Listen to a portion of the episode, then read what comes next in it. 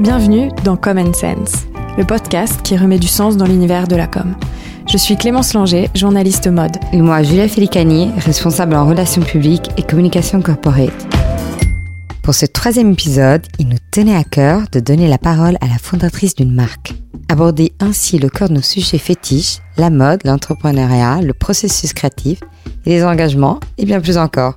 J'ai malheureusement été retenue à Londres et c'est Clémence qui a eu le plaisir de partager quelques instants avec Anne-Flore Bredoux dans le cadre intime de son appartement parisien. Cette jeune créatrice, lilloise d'origine, a monté Rosanna avec une de ses amies en 2007. Leur idée? Créer des vêtements qu'elle ne trouvait pas. La garde-robe qu'elle propose depuis est pleine de contrastes, de détails couture, d'imprimés graphiques, de couleurs chaudes de coupes linéaires. Puisque maison de mode, Rosanna propose un véritable art de vivre, s'exprime en travers de collections ultra désirables. Dans cet épisode, Anne Fleur, qui se définit comme une entrepreneur autodidacte, se livre notamment sur la place privilégiée qu'elle donne à l'image et à la photographie.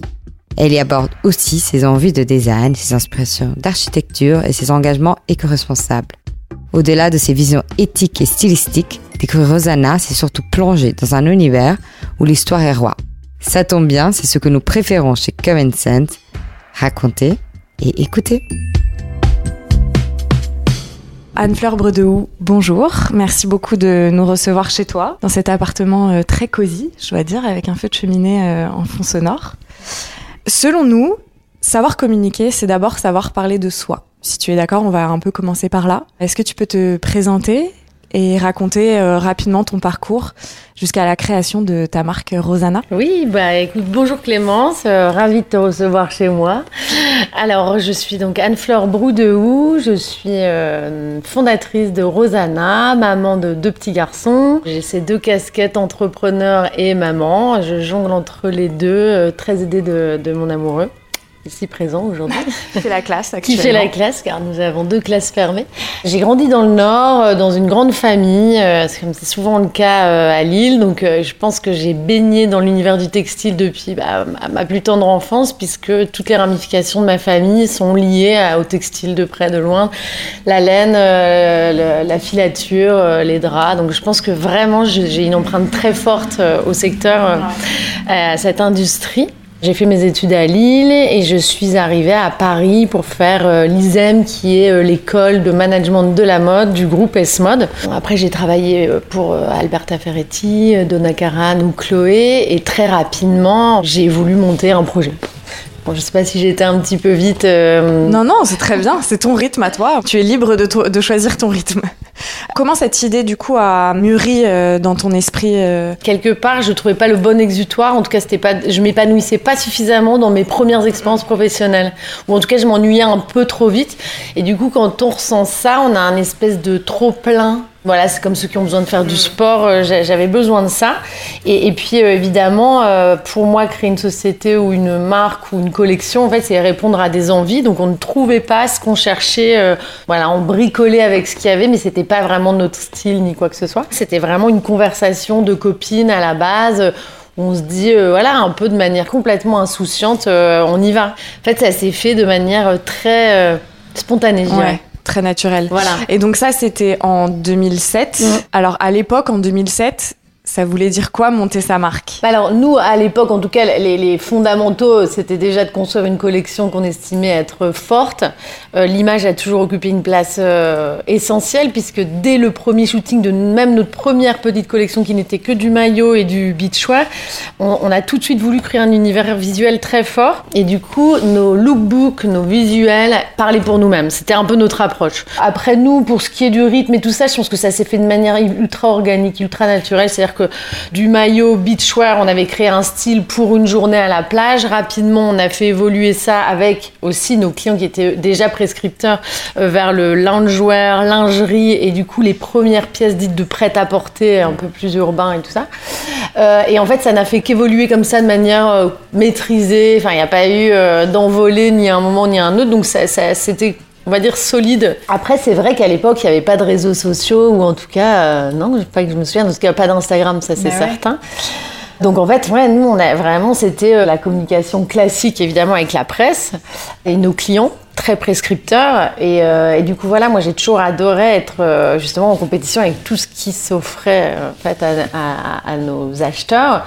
Et du coup, pour moi, la plus grande satisfaction, c'était justement quand on était choisi et qu'ils faisaient une place pour nous, puisque c'était, ils devenaient nos ambassadeurs. Et puis voilà.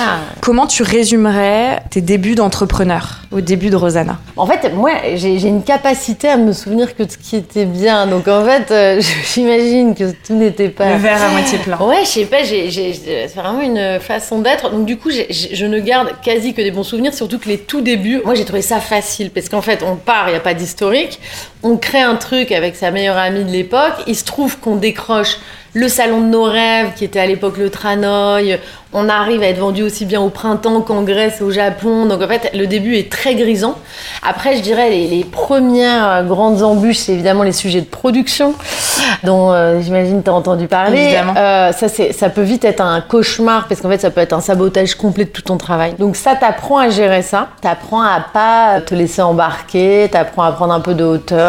T'es- T'essaies de pas t'inquiéter trop parce qu'on nous avait donné comme conseil euh, s'inquiéter, c'est souffrir deux fois. Du coup, en gros, t'apprends à vachement. C'est très philosophe comme approche. c'est vrai. Et voilà, après, évidemment, il y a les sujets de financement, en fait, euh, hyper autodidacte, parce qu'en fait, on avait des formations chacune C'est respectives. ça, je suppose qui- que tu devais vraiment toucher à tout, Ah donc ouais, euh, ouais. tu dois apprendre un peu sur le tas. euh, Complètement. Moi, j'étais vraiment dans le développement plutôt commercial et du coup, j'avais, on va dire, une grande maîtrise de toute cette partie-là, distribution. Et mon associée, pour le coup, euh, elle a tout de suite pris en charge justement la production, parce que pour le coup, là, je pense qu'on peut pas être euh, polyvalent à ce point. Et après, on se retrouvait sur la création et euh, bah, au début, évidemment, tout ce qui était logistique, tous ces sujets-là, on les faisait ensemble. Mais du coup, on va dire qu'on avait quand même deux casquettes sur lesquelles on a construit après empilé tout ça. Et puis, dès qu'on a pu, surtout, on a pu s'entourer de talents, histoire de gagner du temps et pas perdre nous. Enfin, on n'avait pas de valeur ajoutée sur certains sujets dans la boîte.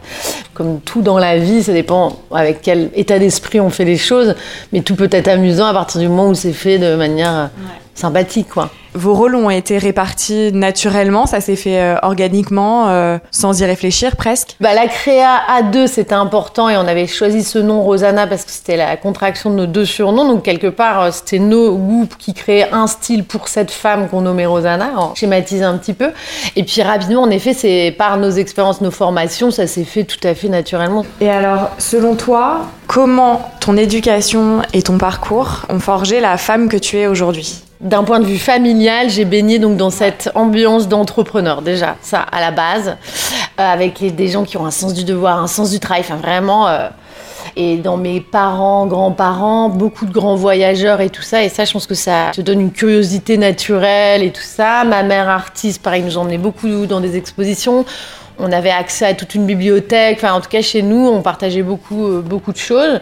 Avec aussi la discrétion des gens du Nord. C'est-à-dire que c'est des gens qui ont le sens du travail et tout ça. Mais bon, en tout cas, dans leur façon d'être, euh, je pense que ça, ça a forgé quelque chose aussi euh, intéressant. Et l'amour d'un savoir-faire aussi, je Ouais. suppose. euh, Oui, tout à fait. Et puis c'est vrai que dans l'historique même de la marque, je pense que la matière est au cœur du projet du jour 1 parce qu'en fait, J'allais dire les matières, a- les voilà, c'est une sensibilité à ça, aux aspérités des tissus, aux tombées des tissus, à bah, l'originalité justement. On parlait des canapés, la rotondo, Ouais, derrière toi, qu'on a fait avec Constance Gennari euh, de ce Soleil Family. Typiquement, bah, voilà, en fait, la recherche de matière, de motifs, c'est pas forcément euh, que des imprimés ni rien. Ça peut être vraiment euh, un chantung avec euh, voilà une passion pour la matière. Et ça, je pense que ça ça vient pas de nulle part. Alors évidemment, on sait que tu es passionnée de mode et ça se ressent dans tes collections aussi, je trouve, et dans l'image même euh, de, Rosanna en général.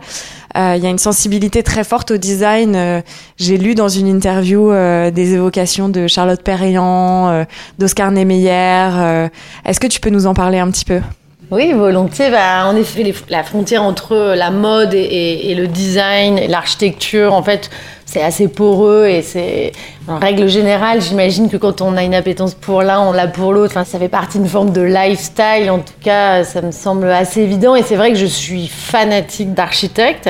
Gabriela Crespi, dont j'ai pu te parler, a été euh, carrément au cœur d'une collection et a été la femme qu'on a euh, fantasmée pour l'hiver dernier. Et c'était euh, en allant au dernier salon du meuble à l'époque que je visite des appartements, une reconstitution avec les Moret. euh, et voilà, j'étais frappée par cette esthétique-là. Donc en effet, pour moi, c'est une source d'inspiration sans fin. Euh, voilà. Après, les sources d'inspiration sont extrêmement variées. Donc évidemment, il y a donc tous les architectes dont tu as pu parler, mais aussi les photographes, la musique. Enfin, c'est. Alors quel photographe euh, tu citerais comme ça? Alors, bah, j'adore Coco Capitaine, j'adore Viviane Sassen, j'adore Guy Bourdin. Enfin, ça, c'est des, des, inspirations folles pour moi. Bah, L'intitulé d'une de nos collections, c'était Artiste Artisan, point d'interrogation, qui s'interrogeait sur la frontière entre l'artisanat et l'art, et qui a donné lieu aussi à une collaboration avec une femme artiste, Edith Raymond, euh, qui était absolument merveilleuse. Donc en effet, en fait, c'est une sensibilité pour l'architecture, le design, euh, bah, voilà, tout ce qui est beau. Est-ce qu'il y a une œuvre qui t'a ému récemment? La dernière chose qui m'est véritablement émue, c'était plus un livre pour le coup, et c'était pas euh, esthétique, hein, puisque c'était Familia Grande de Camille Kouchner, mm. et qui m'a parce qu'en fait, j'ai pas tellement le temps de lire, pour être tout à fait honnête. Enfin, moi, lire, c'est vacances, et vacances, pas tout le temps. Euh, et c'est vrai que ce livre-là, je l'ai lu euh, dans une période extrêmement intense avant une présentation de collection. Et en fait, j'ai adoré. Et pour moi, ça a été un des, voilà, des derniers moments qui m'a ému à ce point. Et j'ai beaucoup aimé ce livre, qui en plus fait évoluer la société d'un coup. On sait pas pourquoi c'est ce livre-là, avec peut-être la préparation de tous les précédentes œuvres qui avaient été publiées. C'est que d'un coup, j'ai l'impression que ce livre-là opère une bascule de notre société, euh, une prise de conscience générale. Ça a été charnière, effectivement, ça a dans, été charnière, dans la réflexion. Euh, et comme évidemment j'ai deux petits garçons, forcément je suis très sensible à ça, et, je trouve qu'il y a cette libération de la parole qui aujourd'hui occupe une place hyper importante, même à l'école. Il y a des, des moments euh, consacrés à ça, donc c'était ça, moi, le dernier moment, en tout cas, émouvant. Si on parle de mode, est-ce que tu as un souvenir qui t'est resté à vie et qui te suit depuis? Bah, en fait, je pense que j'en ai plein parce que j'ai beaucoup aimé euh, la mode très très jeune. alors, dans les moments, moi, alors cinématographique, c'est je me vois à, je sais pas, je devais avoir 7 ans, regarder Grise, boire chaque seconde du film et, et détester la métamorphose d'Olivia Newton-John et de regretter qu'elle fasse ça et d'en parler avec ma mère après, ne comprenant pas. Donc pour moi, c'est un moment où je me suis dit, c'est fou comme l'habit euh, parle, euh, un moyen de communication. Donc ça, c'est un moment, en tout cas dans, les, dans le cinéma, où je, la trouvais tellement belle, euh, ravissante, avec ses petits gilets en maille et ses jupes, et d'un coup, l'avoir tellement noir. J'ai trouvé ça affreux parce que je, je détestais le noir déjà. Après, sinon, les souvenirs de mode, bah, alors il y a aussi les vêtements qu'on porte et tout ça. Donc moi, j'aimais bien, j'avais des petits goûts, euh, pas toujours de très. Bah, c'était pas de très bon goût ce que j'aimais quand j'étais petite. J'étais très Barbie et tout ça. Donc on, a, on a tout eu. Ah, une période, des périodes un peu trop. Période compliquée. Voilà.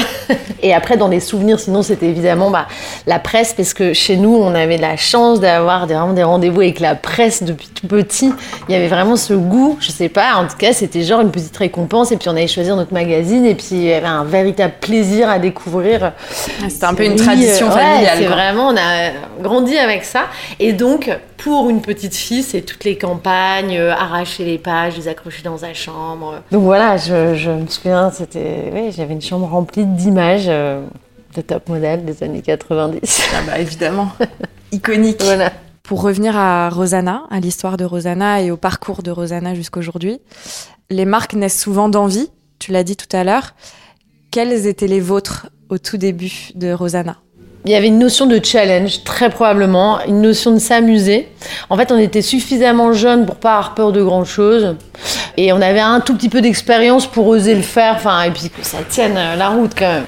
Donc voilà, après l'envie de mener à bien un projet, euh, l'envie de créer quelque chose, parce qu'encore une fois, on ne trouvait pas.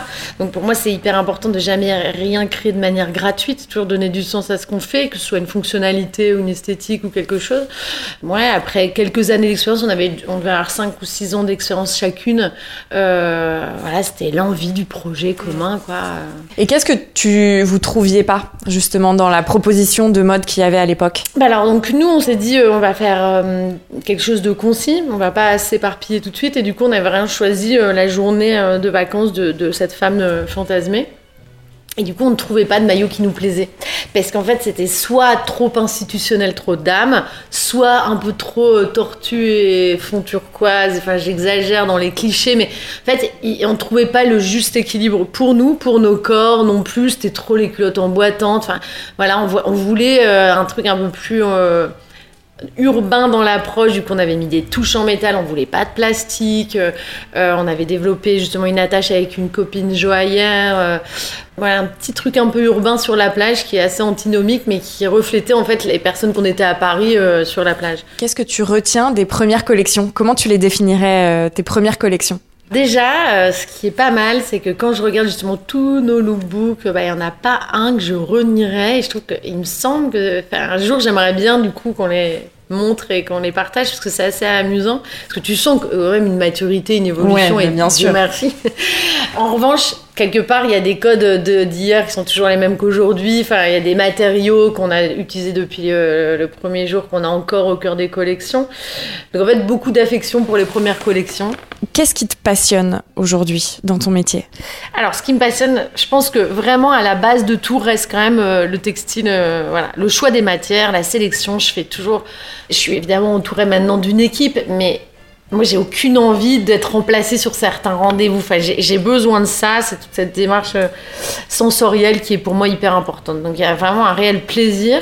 Euh, qu'est-ce qui me passionne? Bah, Alors, évidemment, toujours les nouveaux projets, euh, aller plus loin dans, dans les collections, parce qu'on les travaille de manière tout à fait différente depuis qu'on a le retail. Et ça, pour moi, c'est un nouveau champ d'expression.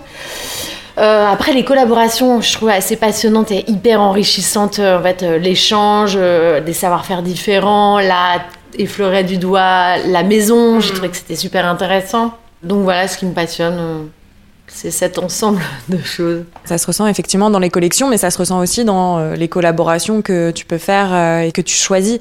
D'ailleurs, comment tu les choisis, ces collaborations? Ah bah alors parfois on se choisit mutuellement, hein ouais. aussi simplement que ça. C'est souvent comme ça en fait, ou bien c'est l'occasion de rencontrer euh, des gens qui deviendront des amis. Euh. Donc euh, voilà, c'est souvent en fait une envie de quelque chose de complémentaire. Voilà, on a envie d'apprendre de part et d'autre, de se tirer vers le haut mutuellement. Euh.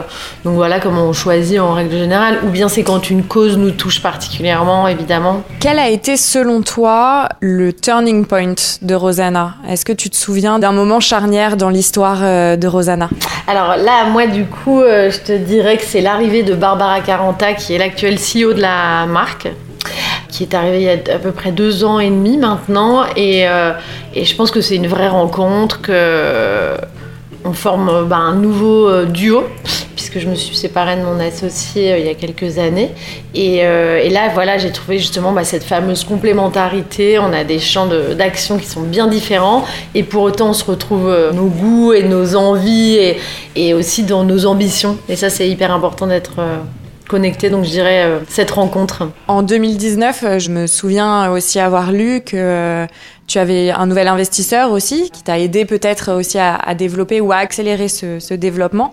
Qu'est-ce que ça a changé concrètement ce, nouvel investissement de Vogue? Alors déjà, bah, alors la rencontre avec Dan était intéressante. Dan choisit pas les ses projets par hasard et du coup, en effet, c'était une véritable rencontre. Moi, j'ai déjà aimer euh, la personne euh, d'un point de vue humain. Je, respecte beaucoup sa façon de faire, euh, le fait de faire grandir ses équipes, la grande fidélité des équipes dans toutes les participations qu'il peut avoir. Du coup, bon, déjà, je partage des valeurs de base.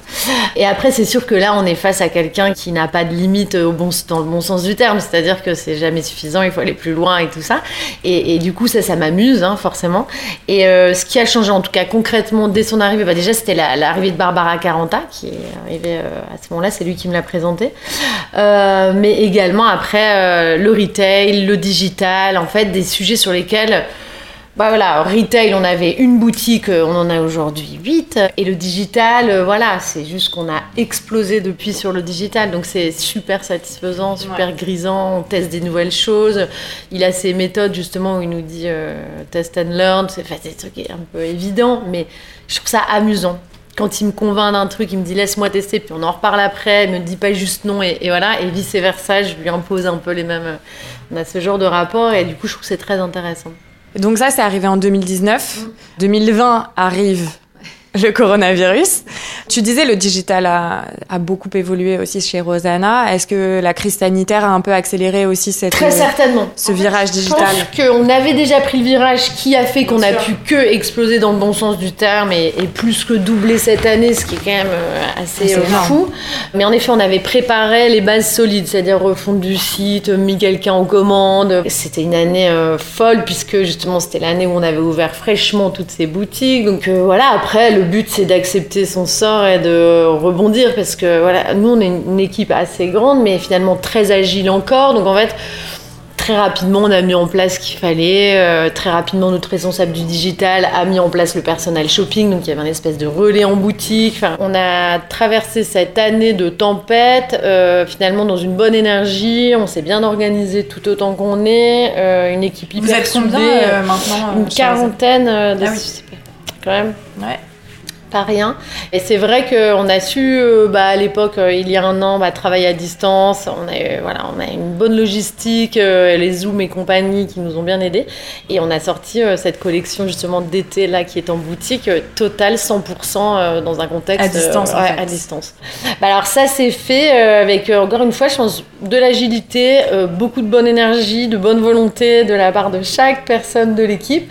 Et euh, moi, j'ai eu la chance de quitter Paris. Du coup, c'était bien pour ma famille, parce que sinon, j'aurais pu vivre, je pense, mon enfer. Mais là, du coup, j'étais dans un contexte hyper propice. J'avais la chance d'être dans. Enfin, j'ai été dans le sud de la France pendant les quelques mois.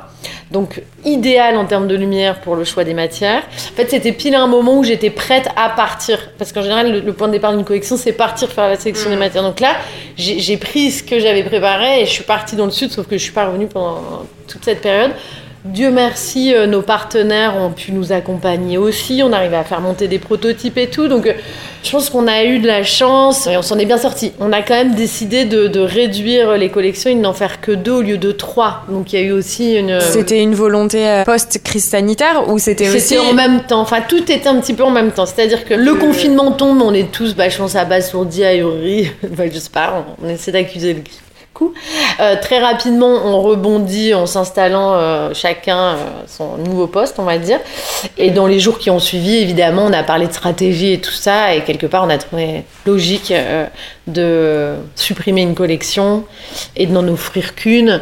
Et voilà, et c'est une volonté qu'on souhaite euh, consolider. Enfin, Oui, parce que ça s'inscrit aussi dans une volonté de ta part de toujours faire un peu plus dans Bah, l'éco-responsabilité. c'est ça. Euh, pour ce qui est des matières recyclées, euh, coton organique et tout ça, je pense que évidemment l'industrie est en train d'évoluer, parce qu'il n'y a pas que nous avec nos petits bras qui vont faire bouger les choses. Du coup, là, on a 25%. L'hiver prochain, on aura 35%, et on aspire à aller évidemment beaucoup plus loin. Maintenant, euh, toujours trouver le curseur, enfin mettre le curseur au bon endroit, parce que ça doit pas être au détriment de la qualité et malgré tout les fibres recyclées parfois sont plus fragiles. Donc en fait on y va un peu euh, comme on a pu faire grandir nos collections un peu step by step de manière contrôlée sans vouloir euh, donner de grands coups de volant. Et du coup ça va cranter évidemment mais encore une fois avec en- toujours en tête la qualité euh, la durabilité qui pour moi est encore plus importante Ouais, presque. Bien sûr. Comment ton processus créatif euh, naît Bah, alors, j'imagine que finalement, euh, c'est toute l'année, en fait, déjà. Ouais. J'imagine qu'il y a tout un processus de, de maturation, presque. Euh, et après, on presse le Comme le bon vin. Voilà, comme le bon vin. Euh, en tout cas, ce qui est sûr, c'est que le point de départ d'une collection, c'est euh, nos mood boards. En fait, le mood board définit la thématique, la gamme couleur, euh, déjà les contours potentiels de la mannequin qui incarnera la collection. Parfois, ça, ça illustre déjà un peu l'ambiance d'un shooting et tout ça. Donc, il y a vraiment le mood board, c'est la clé de voûte euh, et le chemin de fer de la collection. Les matières nous donnent des envies, des idées. En fait, c'est- toujours comme ça. Donc, euh, dans, dans l'historique de la marque, on n'est pas. euh, moi, j'ai pas de formation totalement autodidacte sur cette partie-là. Donc, on avait une approche vraiment euh, plutôt de moulage, c'est-à-dire on, s'enroulait dans les métrages de tissu qu'on recevait. on- et après, c'était aidé de modélistes qu'on arrivait à, à rendre industriel notre process. Très pratico-pratique. quoi. Ah ouais, mais complètement. On porte déjà le vêtement avant même qu'il soit créé. Quoi. Et en fait, euh, je pense que enfin, ça me semble être évident. En fait, je sais pas comment dire, parce que je trouve qu'on est souvent déçu quand on fait à l'inverse un dessin hyper beau, mais qui ne tient pas compte de l'éventuelle tombée d'une matière ou qui n'est pas suffisamment. Enfin, je sais pas. En tout cas, nous, ça nous a toujours servi de faire sur nous-mêmes. Et encore aujourd'hui, c'est plutôt l'aboutissement d'un processus que le point de départ. c'est parce que la matière, parce que le mood board, parce qu'on s'est enroulé dans ces fameux métrages et qu'on a imaginé les choses qu'à la fin. Mm. Pour les derniers détails, la couture dont tu parles, le petit pli, le machin, le... et ben ça, ça nous permet de finaliser euh, la création du modèle. Donc voilà, en fait, je pense que ça s'est toujours fait de cette manière-là. Et pour le coup, pas très envie de faire évoluer euh, différemment parce que ça nous ça marche convient, comme ça. Ouais, voilà. Ouais. Comme tu disais, tu travailles par thème, par grand thème. Euh, Il y a beaucoup de storytelling aussi, je trouve, dans ta manière d'aborder les, les collections. Cette année, c'est c'est James Bond, le héros de Ian Fleming. Donc, on a aussi cette partie un peu littérature que tu apprécies également.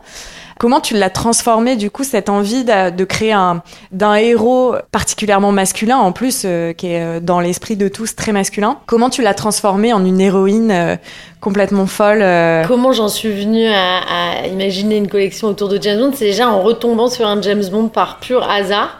Et c'est moi, bah, la saga des films de James Bond, je les ai vus très petites, je suis entourée de frères, donc autant dire que c'est. On baignait un peu là-dedans. Il se trouve que ma mère adorait et tout ça, donc on, on les a regardés très petits. Et en fait, euh, après, tu fais passer euh, une ou deux décennies là-dessus, et tu retombes un jour sur un, euh, en l'occurrence l'homme au pistolet d'or. euh, un soir tard, machin, et, et, et là, tu le regardes avec un, un œil d'adulte, et, là, en fait, tu te rends compte de la modernité. En fait, tu le regardes plus du tout pour l'histoire, forcément, tu le regardes pour l'esthétique, pour l'architecture, pour le style James Bond, parce que pour le coup, je trouve qu'il y a vraiment un style qui se dégage des films James Bond, euh, l'architecture radicale, le côté un peu technologique, et après l'élégance quand même des personnages, le stylisme, la photographie, et même les bandes sonores. En fait, quand on analyse James Bond, si ça perdure euh, encore aujourd'hui, c'est parce qu'il y a un style au-delà de l'histoire et du film d'action pur. Et, donc voilà, là, j'ai frappé par l'esthétique, je me dis, mais c'est fou comme ça a pas pris une ride en termes de style. Et ça me touche. Et, du coup, je me dis, bon, bah, je l'avais en tête, ça mûrissait et tout ça. Et pour tout te dire, très rapidement, on s'est retrouvé dans un- une ambiance un peu anxiogène de Covid, justement, pré-Covid, pré-confinement, parce que ça date à peu près de cette période-là. Et du coup, je me suis dit aussi que j'avais envie d'un thème un peu populaire, euh, un truc un peu léger, euh, comme euh, source d'inspiration, voilà, pas trop intellectuel, dans le bon sens du terme, voilà. En revanche, ce qui me choquait littéralement, c'était évidemment la place de la femme dans les James Bond. C'est ce que j'allais dire. 70, 80. Parce qu'en fait, en même temps, avec le recul et aujourd'hui, ça en devient presque drôle, mais euh, c'était tellement caricatural, en fait. Ouais, à l'époque, c'était très premier degré finalement. C'était mais hallucinant. Et en fait, bah, du coup, avec le recul qu'on peut avoir en 2021, bon, euh, voilà, c'est, ça fait sourire, en fait. Et on se dit, euh, bon, bah voilà, le chemin parcouru, là, pour le coup, c'est édifiant et tout ça. Évidemment, quand on s'est dit James Bond, on s'est dit surtout, bah, ça va être elle, la femme. James Bond, Bah ça ouais. me semble évident. On prend le sujet comme ça. un peu ta revanche. euh, Un petit peu. Mais voilà, et du coup, on a imaginé que elle, notre femme, était la James Bond, euh, l'espion, qu'elle était accompagnée bah, de son acolyte, une autre femme. Et euh, évidemment, comme c'était une collection euh, d'été, euh, on a été inspiré par Rien que pour vos yeux, qui se passait à Corfou et tout ça. Et après, le confinement a fait aussi que, comme on était dans le sud, on a trouvé une maison un peu mystérieuse comme ça. À La maison est pierre. folle. Ouais, la maison est vraiment dingue. Il y a un ponton triangulaire, ce qui est...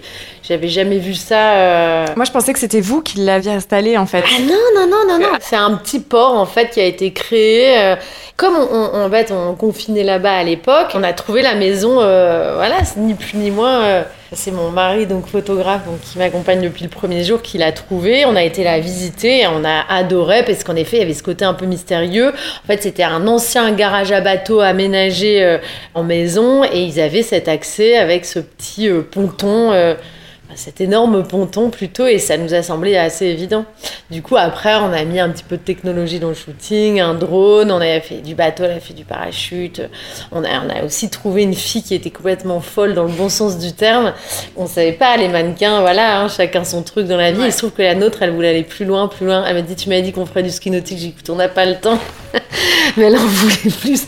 Et c'était très drôle, du coup on s'est bien amusé. Et pourtant le shooting c'était quand même, euh, pour le coup, 14 juillet, il faisait je pense 35 degrés. C'était un peu hardcore, c'était sportif parce que, euh, parce que cette fameuse maison Bordelot implique des petits chemins, machin, qu'on est monté, descendu, monté, descendu dans la roche et tout ça. Et en fait on a trouvé euh, un, duo de filles euh, qui avait un peu ce petit côté aventurier, voilà, mais qu'on a découvert en fait dans l'action. Vous avez récemment commencé un partenariat avec la- l'association Un Rien C'est Tout? Comment cette, euh, cette association euh, a été choisie de ta part? Est-ce que comme les collaborations, c'est des rencontres Exactement. C'est exactement ce que j'allais dire. En fait, c'est aussi simple qu'une rencontre euh, avec Marie Drucker qui nous expose ce projet. Et en fait, comme tout dans l'histoire, en tout cas de la, la marque, c'est que c'est une rencontre. C'est quelque chose de mis en place en, je pense, une semaine. Enfin, voilà. En fait, ça a été très très rapide et il y a quelque chose de très concret aussi. C'est donner du sens à ce qu'on fait, bah, si possible soutenir euh, une action. Quand on a rencontré la personne qu'elle nous a convaincu et que ça se met en place immédiatement, quasi, bon bah voilà. Et évidemment, ça a touché des causes qui nous, voilà, c'est l'enfance, euh, le droit à la dignité, la santé, l'environnement. Donc euh, ouais, je pense qu'on peut parler d'une rencontre. Euh. Donc tu proposes de faire des dons. Exactement. Après, on a fait pour la PHP il y a un an. On a également euh, bah, soutenu Beyrouth. Euh, au moment de l'explosion. En fait, il y a eu l'explosion et moi j'étais allée à Beyrouth parce qu'on a fait un portrait de ville avec Bipol il y a quelques années avec mon mari. Et du coup, bah, en fait, c'est une ville, euh, on tombe sous le charme en règle mmh. générale. En tout cas, nous, on est vraiment, on est tombé amoureux et de la ville, mais et beaucoup des, Libanais. du coup, quand, ça les a frappés, bah, on était effondrés. On s'est dit qu'est-ce qu'on peut faire? Et on avait édité à l'époque un t-shirt qu'on a la réédité, réédité les tirages.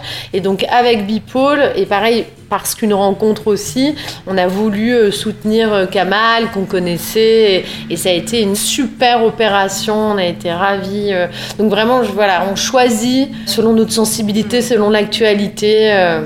Et alors dans Common Sense, il y a aussi Com, donc on va un peu parler de communication. Comment aujourd'hui tu fais parler de ta marque? Quelles sont tes plateformes de communication que tu utilises le plus fréquemment? Par nos images, nos visuels, comme je disais, ça occupe une place, euh, bah, c'est au cœur euh, du sujet.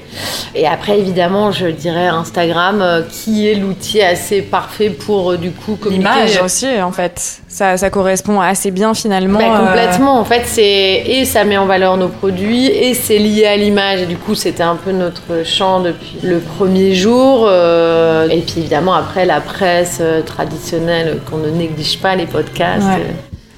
Mais j'allais dire Instagram, c'est vrai que pour Rosanna, j'ai l'impression que c'est une plateforme un peu de liberté, de faire parler l'image avant tout et le produit justement. Euh, mais c'est peut-être aussi euh, un lien que tu gardes avec ta clientèle. Comment tu l'as ressenti toi euh, pendant le Covid? Bah, C'est sûr qu'à un moment donné, on a pris des décisions dans notre communication justement pour ni verser dans l'anxiogène, ni euh, être complètement déconnecté de la réalité. Donc en effet, pour moi, c'est un bon moyen de euh, diffuser des messages en règle générale à notre communauté. Après, le terme est toujours un peu compliqué pour moi de le dire, mais, mais en effet, je trouve que c'est un moyen parfait d'expression et d'échange. Et je trouve qu'en effet, il y a une espèce de spontanéité pareil dans les réactions, dans les messages. Je trouve c'est toujours intéressant. Vous avez récemment aussi euh, lancé un casting sauvage. Est-ce que tu peux nous rappeler le principe du casting sauvage et du coup le processus final? Alors, donc le principe, bah, du coup, c'était par le biais d'Instagram. En fait, euh, bah, pareil, de la même manière que comme l'image est importante pour nous, bah, la femme qui incarne est essentielle pour nous. Et toujours, on a cherché des, beauté un peu particulière parce que c'est ça qui nous touche, euh, des vrais caractères. Parce que là, en l'occurrence, pour un shooting dont j'ai pu te parler, on a besoin de filles avec une espèce de caractère un peu particulier, de, un peu de trempe et tout ça. Donc en fait, on recherche presque des gens un peu, je dirais pas atypiques, mais en tout cas avec ce je ne sais quoi qui nous fait vibrer. Quoi, comme... Mm. Et euh, quelque part, le principe de ce casting sauvage, c'était la prolongation de ça, donc de ces recherches de visages qui nous intéressent euh, pour incarner nos créations.